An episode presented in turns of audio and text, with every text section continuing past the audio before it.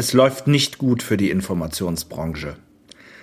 Nach der Abwicklungsbekundung der Informationswissenschaften in Düsseldorf folgte letzte Woche die nächste Horrormeldung. Die Zentralbibliothek Medizin, kurz ZBMed, soll ebenfalls abgewickelt werden. Beschlossen hat dies die Leibniz-Gemeinschaft als ein Träger der ZBMed. Schnell entstand Widerstand im Netz und der Branche. Rudolf Mummenthaler, Professor für Bibliothekswissenschaft an der Fachhochschule HTW Kur in der Schweiz, hat als Experte und Privatmann eine Online-Petition gestartet, die sich gegen die Schließung der ZB Med stellt. ZB Med, was nun? Was tun, Herr Mummenthaler? Ist der Titel des Gesprächs mit Rudolf Mummenthaler. Am Mikrofon für Sie Michael Klems von infobroker.de.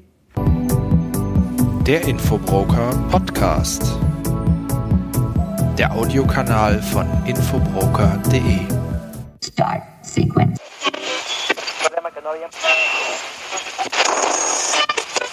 17.03. Die Horrormeldung kommt durch den Äther, geht über das Netz. Herr Mummenthaler, wie hat Sie die Meldung erreicht und was war so Ihre erste persönliche Reaktion? Die ZB Med soll runtergefahren werden. Na, also zuerst war ich mal natürlich schockiert.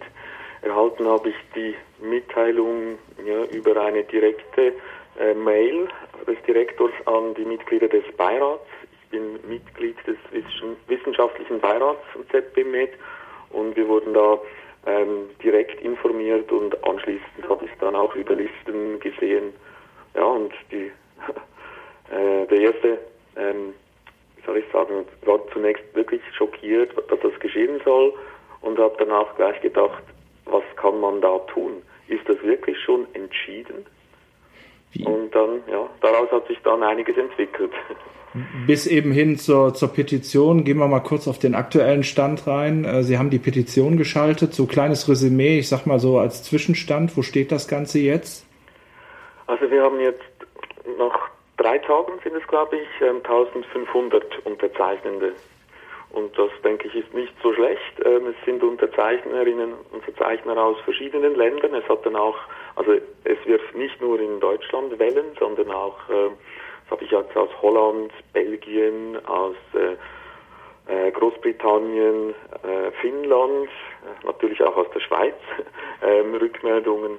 Und ich denke, dass da ist man überall erstaunt, schockiert, dass sowas geschehen soll, weil die ZBMed hat eben auch international einen sehr guten Ruf das ist genau der richtige Ansatz. Guter Ruf, ZB Med. Ähm, vielleicht setzen wir mal ganz vorne ein für diejenigen, die ähm, vielleicht noch das Ganze in der Konstruktion noch nicht so ganz verstanden haben, was es eigentlich geht. Können Sie uns mal so ein bisschen auf Stand bringen? Was bedeutet eigentlich die ZB Med? Welche Rolle spielt die ZB Med in der Informationsversorgung? Eben auch so im internationalen Kontext. Wo hat man die ZB Med überhaupt einzusortieren? Also ZB Med ist eine überregionale Infrastruktureinrichtung, die äh, in erster Linie mal Deutschland, äh, die deutsche, vor allem medizinische Forschung mit Informationen versorgen soll. Dient an und für sich auch als Ergänzung zu medizinischen Bibliotheken an den einzelnen Universitäten, die eben nie das ganze Spektrum abdecken können. Also insofern äh, ist die ZBMed ein ganz wichtiger Dienstleister für die verschiedenen Fakultäten, für Forschende an Hochschulen, aber auch außerhalb von Hochschulen. Also bis hin auch zu ähm, Firmen, die im medizinischen Bereich tätig sind. Hat die ZB Med so, sieht man mal von den Abos ab, die die nur noch zentral verwalten und einholen, weil sich das lokale Fachbibliotheken vielleicht nicht leisten wollen oder können? Gibt es so ein, so ein richtiges, dickes, fettes Alleinstellungsmerkmal, so ein Produkt, was die ZB Med hat, so, ein, äh, so eine Unique Information Position, wie ich das gerne nenne? Also traditionell ist es natürlich genau der Bestand, also den, ähm, die Zeitschriften vor allem. ZBMed führt 2700 Fachzeitschriften, die nur sie in Deutschland führt. Ähm, die, äh, wie soll ich sagen, Forschenden außerhalb von Köln werden äh, da über Dokumentlieferung bedient und das hat auch heute noch, auch wenn äh, viele Zeitschriften auch elektronisch verfügbar sind, immer noch eine sehr große Bedeutung. Aber es ist auch klar, dass das nicht äh, genügen kann. Das ist nur ein Teil. Also man hat dann auch verschiedene Dienstleistungen rund ums Suchen von Informationen, also die Suchmaschine, Livivo zum Beispiel, ähm, aufgebaut, weiterentwickelt oder Dienstleistungen im Bereich Open Access, das heißt ähm, elektronisches Publizieren oder wissenschaftliches Publizieren. Ähm, und man hostet zum Beispiel auch verschiedene Open Access Zeitschriften auf einer eigenen Plattform. Also würde jetzt im schlimmsten Fall, wenn die ZB Med auseinanderfliegt, so ein, ich nenne das jetzt mal Genossenschaftsmodell auf Null runtergefahren. Es verteilt sich wieder auf alle Einzelmarktteilnehmer wieder um. Genau, genau. Das wäre die Konsequenz. Also die Idee äh, von diesem ähm, also es gibt ja mehrere Institutionen, es gibt in anderen Fachbereichen auch solche überregionalen Informationsversorger. Ähm, die Idee war eigentlich, dass man eben zusammenlegt, damit nicht alle alles tun müssen, sondern man sich konzentrieren kann und auch Spezialgebiete abdecken kann. Also vor allem die Spezialgebiete, denke ich, die würden noch auf die Welt kommen, wenn dann plötzlich diese zentrale Versorgung, die Ergänzung zur lokalen Versorgung wegfallen würde. Also das ist doch eigentlich jetzt mal so hm, als Informa Informationsvermittler, ich komme jetzt nicht aus der Medizin, ist es doch eigentlich selten dämlich, sowas dann zerschlagen zu wollen. Wie kommt man dann oder wer steht eigentlich dahinter, jetzt das Ganze auseinanderfallen oder kaputt machen zu wollen? Also der Entscheid wurde von der Leibniz-Gemeinschaft, vom Senat der Leibniz-Gemeinschaft gefällt. Ähm, ZBMed ist eine Organisation der Leibniz-Gemeinschaft, also sie gehört in diesen Forschungsverbund, ähm, der verschiedene, vor allem Forschungsinfrastrukturen betreibt. Also dazu gehören zum Beispiel auch die ZBW, Zentralbibliothek für Wirtschaft in Kiel oder die TIB Hannover, aber auch andere Dienste, ähm, Dienstleister gehören dazu. Und man hat also die Leibniz-Gemeinschaft evaluiert alle sieben Jahre ihre Einrichtungen. Also das ist so eine Art Prüfungsturnus.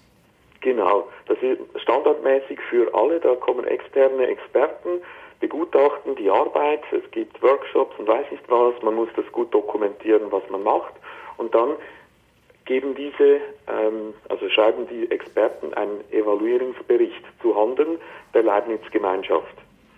Und äh, das war 2011, glaube ich, war die, Let also war die eine Evaluierung und da ist man zum Schluss gekommen, es muss was gehen. Ähm, also die äh, ZB Med muss zum Beispiel eine neue Gesamtstrategie entwickeln. Sie muss sich stärker auf die Bedarfe der Forschung im Bereich Lebenswissenschaften ausrichten. Sie muss ihre Dienstleistungen an diese Forschungsbedürfnisse anpassen und auch die Forderung, sie müsse stärker auf Forschung ausgerichtet werden, also selber Forschung machen.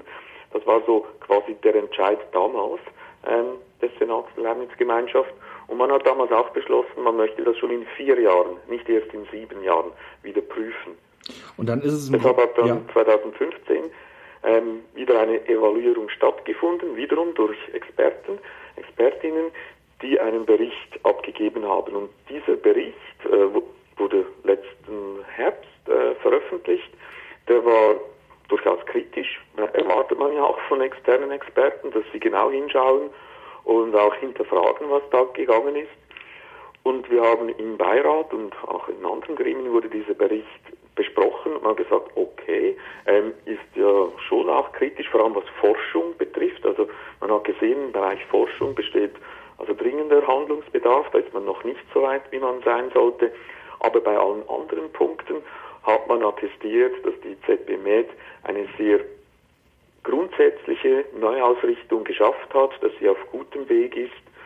Ja, und dann aus dieser, also aus unserer Sicht ziemlich positiven, kritisch, aber doch positiven Bewertung hat dann die Leibniz-Gemeinschaft, der Senat, ähm, diesen Entschluss gefällt, der eigentlich überhaupt nicht von mir aus gesehen und von vielen anderen nicht im Sinne der Empfehlung der Experten war. Und das ist eigentlich auch das Schockierende. Äh, erinnert übrigens an den Fall ähm, des FIZ Chemie.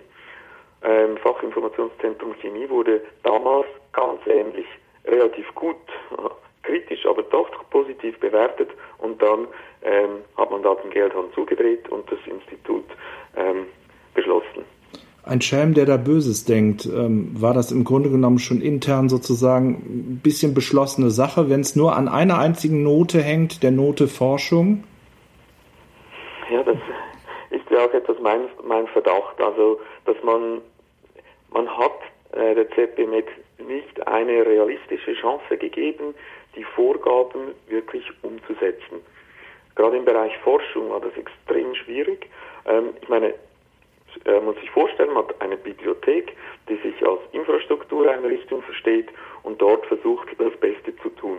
Ähm, die, auch dieser Teil war quasi gefordert, dass man da sich neu ausrichtet, zusätzlich eigentlich selber Forschung betreiben soll. Also nicht wie sonst Bibliotheken in meinem Verständnis ähm, Dienstleistungen für die Forschung erbringen, sondern selber forschen. Wie, wie hat man sich das praktisch vorzustellen? Weil das widerspricht sich mir auch ein wenig. Was, was, was hat man praktisch unter Forschung in einer Bibliothek oder Informationsdienstleistungszentrum zu verstehen? Das Entwickeln einer neuen App-Retrieval-Strategie, um Bilddaten mit Textdaten zu, äh, zu kombinieren, das erschließt sich mir auch nicht. Ja, äh, es war natürlich auch schwierig, ähm, herauszufinden, welche Richtung das gehen soll. Also, aber es war schon so die Idee, ähm, man hat da das Modell äh, der ZBW in Kiel vor Augen. Da ist der Direktor auch Professor oder der ist Professor für Informations, äh, Information Science.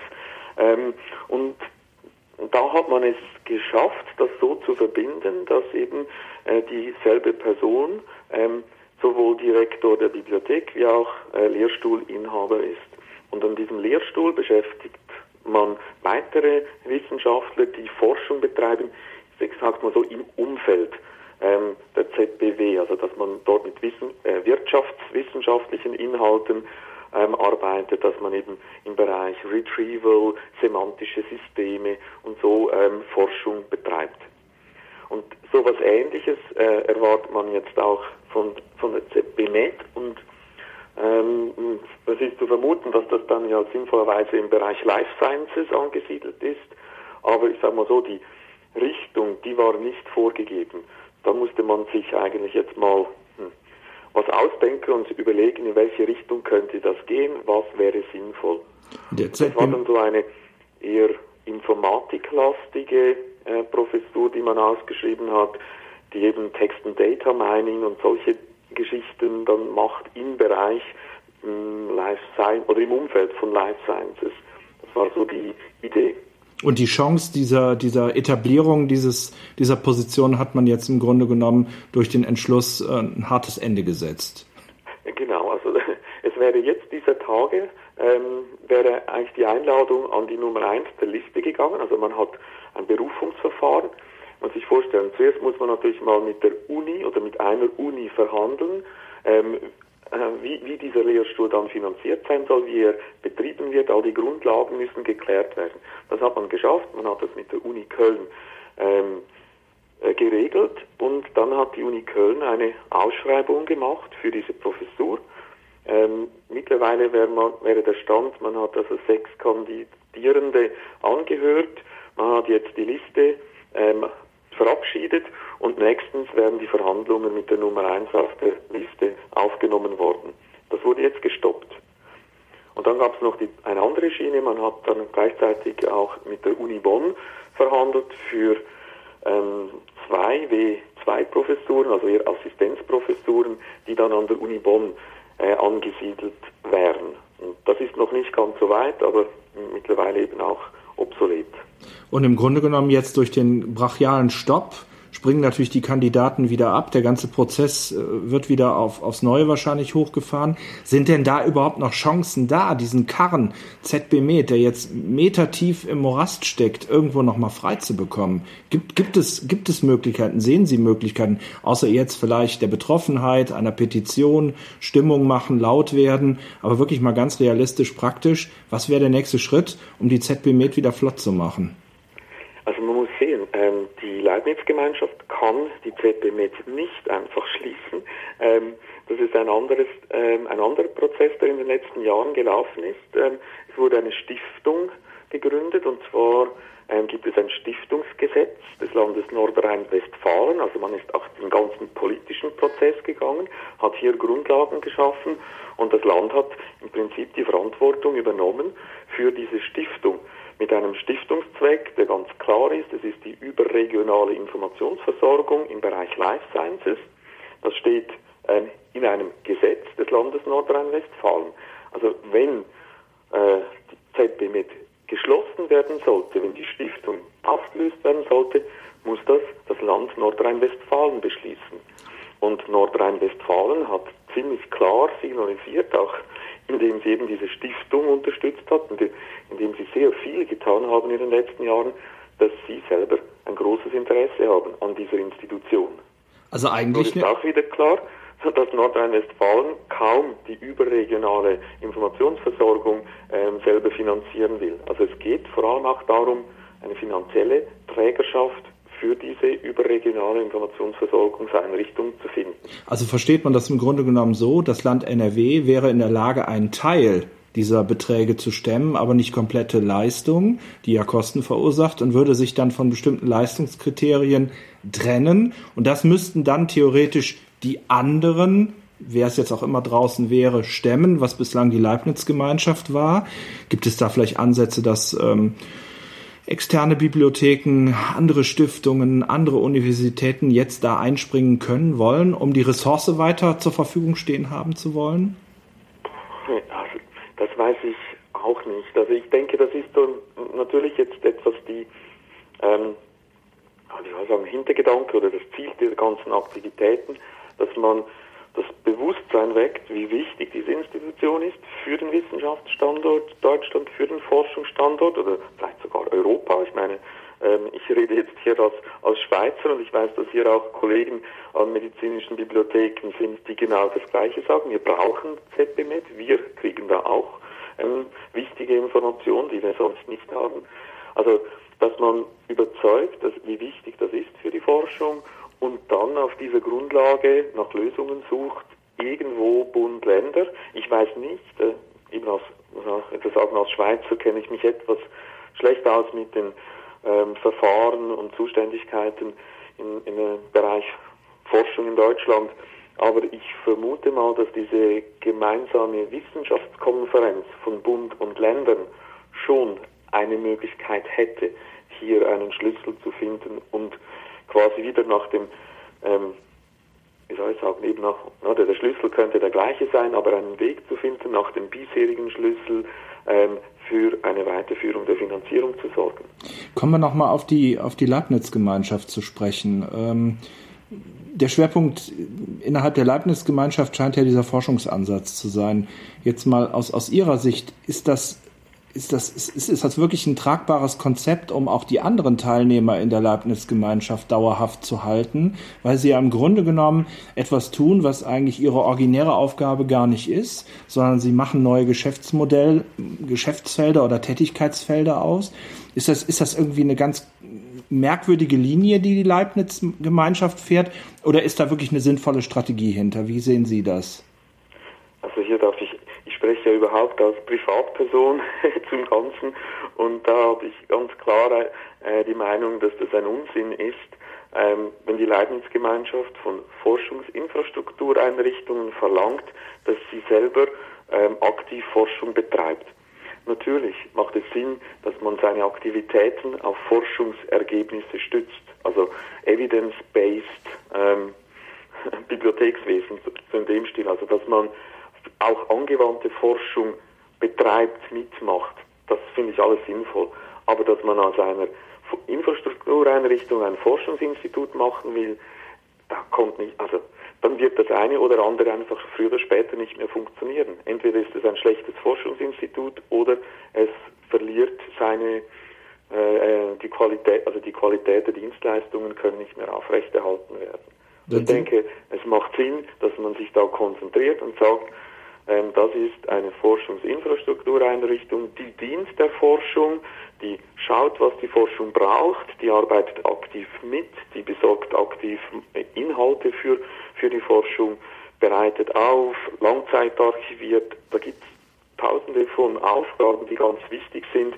Forschen sollen die Forschenden. Kommen wir nochmal zurück auf die, auf die, unsere Branche, auf die Szene, auf die Informationswissenschaft, die ja nun wirklich äh, im Netz ähm, wirklich ihre Stimme auch äußert. Das ist das eine. Äh, Sie hatten schon so ein bisschen so die Sensibilisierung angesprochen. In der Phase sind wir ja jetzt. Was, was wäre Ihr, Ihr Wunsch aus der Schweiz heraus, was, was, was jetzt passieren müsste? Was müsste die Branche leisten, um eben auch vielleicht für zukünftige Ereignisse ein bisschen besser gewappnet zu sein? Weil das ist ja zurzeit so ein, so ein Erosionsprozess, den wir in der ganzen äh, Szene erleben. Also die Informationswissenschaften in, in Düsseldorf vor der Schließung, jetzt äh, diese ganze ZB-Med-Geschichte. Ähm, was, was muss eigentlich passieren in unserer, in unserer Szene, in unserer Branche, dass ähm, einfach eine bessere Wahrnehmung nach außen für die Wichtigkeit dieses Faktors Information entsteht? Also ich glaube, das haben Sie jetzt auch schon ein bisschen angedeutet. Ich denke, die Sichtbarkeit der, ähm, der Branche, also ich kann jetzt eher für Bibliotheken sprechen, ähm, die es vielleicht noch etwas leichter hätten, als irgendwie ähm, etwas, was ganz im Hintergrund abläuft. Bibliotheken haben ähm, Kunden, haben Nutzer, ähm, denen dann eigentlich auch klar ist, was der Wert dieser Institution bedeutet. Aber ähm, für die Branche insgesamt sicher auch, also dass man zeigt, was diese, was Informationswissenschaft leisten kann, ähm, wofür sie wichtig ist in welchen Kontexten die Gesellschaft von Forschung in diesem Bereich auch profitiert. Also ich glaube, sichtbar machen von Aufgaben, von Ergebnissen, Lobbying, also auch in politischen Gremien ähm, vertreten sein, Kontakte knüpfen. Ähm, ich denke, dass diese Netzwerke sind ganz wichtig, dass eben wenn was passiert, dass die Sensoren schon früh ähm, das aufnehmen können und vielleicht auch früh genug äh, Gegensteuer geben können, dass es gar nicht so weit kommt, dass eine Institution äh, geschlossen werden will oder dass man einen Lehrstuhl absetzt. Kann es vielleicht sein, dass wir, dass wir also insgesamt so ein bisschen so den Zug fast verpasst haben? Stichwort Digitalisierung, Industrialisierung 4.0, Informationsversorgung 4.0, mobile Informationsversorgung, dass da so ein bisschen äh, so nicht richtig mit eingestiegen worden ist? Glaube ich nicht. Also es ist nicht mein Eindruck. Ich denke, das, ist, das, sind die Themen, die, die in, in, der Branche auch wirklich diskutiert werden. Ich, also ich nehme es so wahr, dass wir uns genau damit befassen. Die Frage ist vielleicht, wird es auch so wahrgenommen?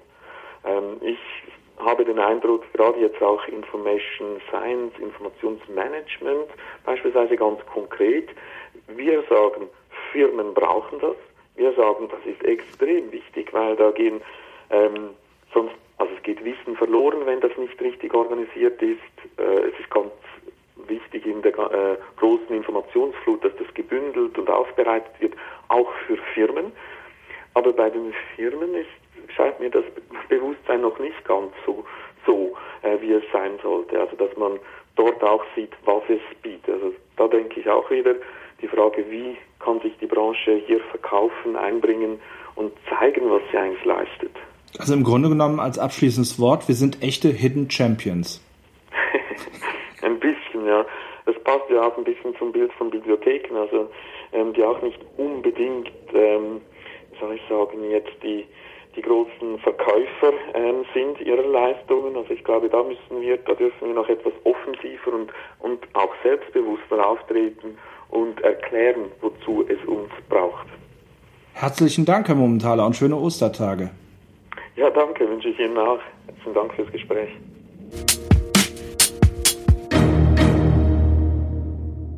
Sie hörten ZB Med. Was nun? Was tun, Herr Mummentaler? Im Gespräch mit Rudolf Mummentaler, der sich als Experte und Privatmann zu den Ereignissen rund um die Schließungsabsichten der ZB Med äußert. Das Gespräch haben wir am 24. März 2016 aufgezeichnet. Wie stehen Sie zum Entschluss der Leibniz-Gemeinschaft? Ihre Meinung können Sie gerne hier als Kommentar posten. Ich freue mich auf Ihr Feedback und wir bleiben natürlich am Ball in Sachen ZBMed. Aktuelle Meldungen können Sie unter dem Hashtag KeepZBMed via Twitter beobachten. Bis bald und machen Sie es gut. Ihr Michael Klems von infobroker.de